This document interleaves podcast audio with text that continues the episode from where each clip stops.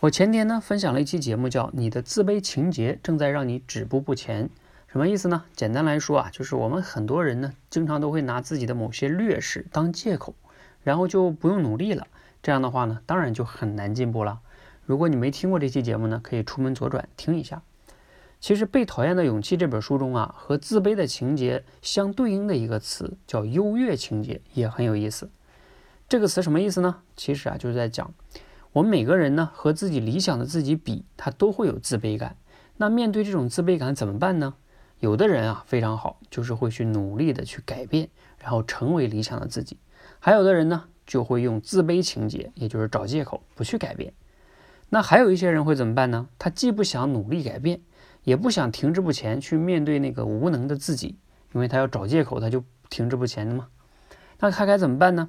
他就会去通过。装的很优秀来掩盖自己的某些不足。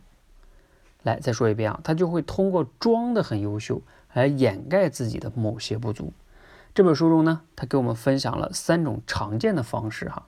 比如说，第一种方式呢，就是通过买一些名牌的商品来显示自己很优秀，比如说名车、名包、名牌衣服，你们懂的哈。这个我不用过多的解释。他通过这些来衬托自己非常的优秀。第二个是什么呢？通过权势地位来显示自己的优秀。比如说，他特别注重自己是个某某个公司啊、某个单位的领导，哪怕是个小领导，他也很怕别人不知道他这个身份啊，因为他就是靠这个给他自己撑起来这个自信跟优秀。第三个是什么呢？沉迷于过去自己的荣光里，整天呢只谈自己曾经是多么多么的辉煌，比如说曾经是什么什么领导啊，曾经在哪哪名校毕业呀，等等等等哈。这个呢，要么证明你老了，要么呢就证明你现在以及未来没有啥成就了，所以你只能活在过去，你就用过去的优秀掩盖现在的不足。所以这三个哈，你可以对照自己去反思一下哈。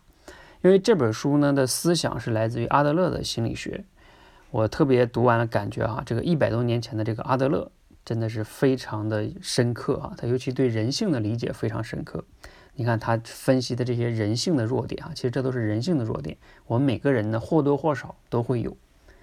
那我们再总结一下今天的分享哈，什么叫优越情节呀？就是通过装的很优秀来掩盖自己的某些不足啊。刚才我上面说的三种方式啊，大家可以对照一下，去观看一下你身边哪些人符合，也可以同时反省一下自己。我们呢可以去更好的认识真实的自己，不要迷失了。然后通过呢努力去成为更好的自己，让自己真的优秀起来，而不是装的很优秀。希望呢今天的分享啊对你有启发跟帮助。如果你有哪些收获啊，也欢迎留言分享给我，谢谢。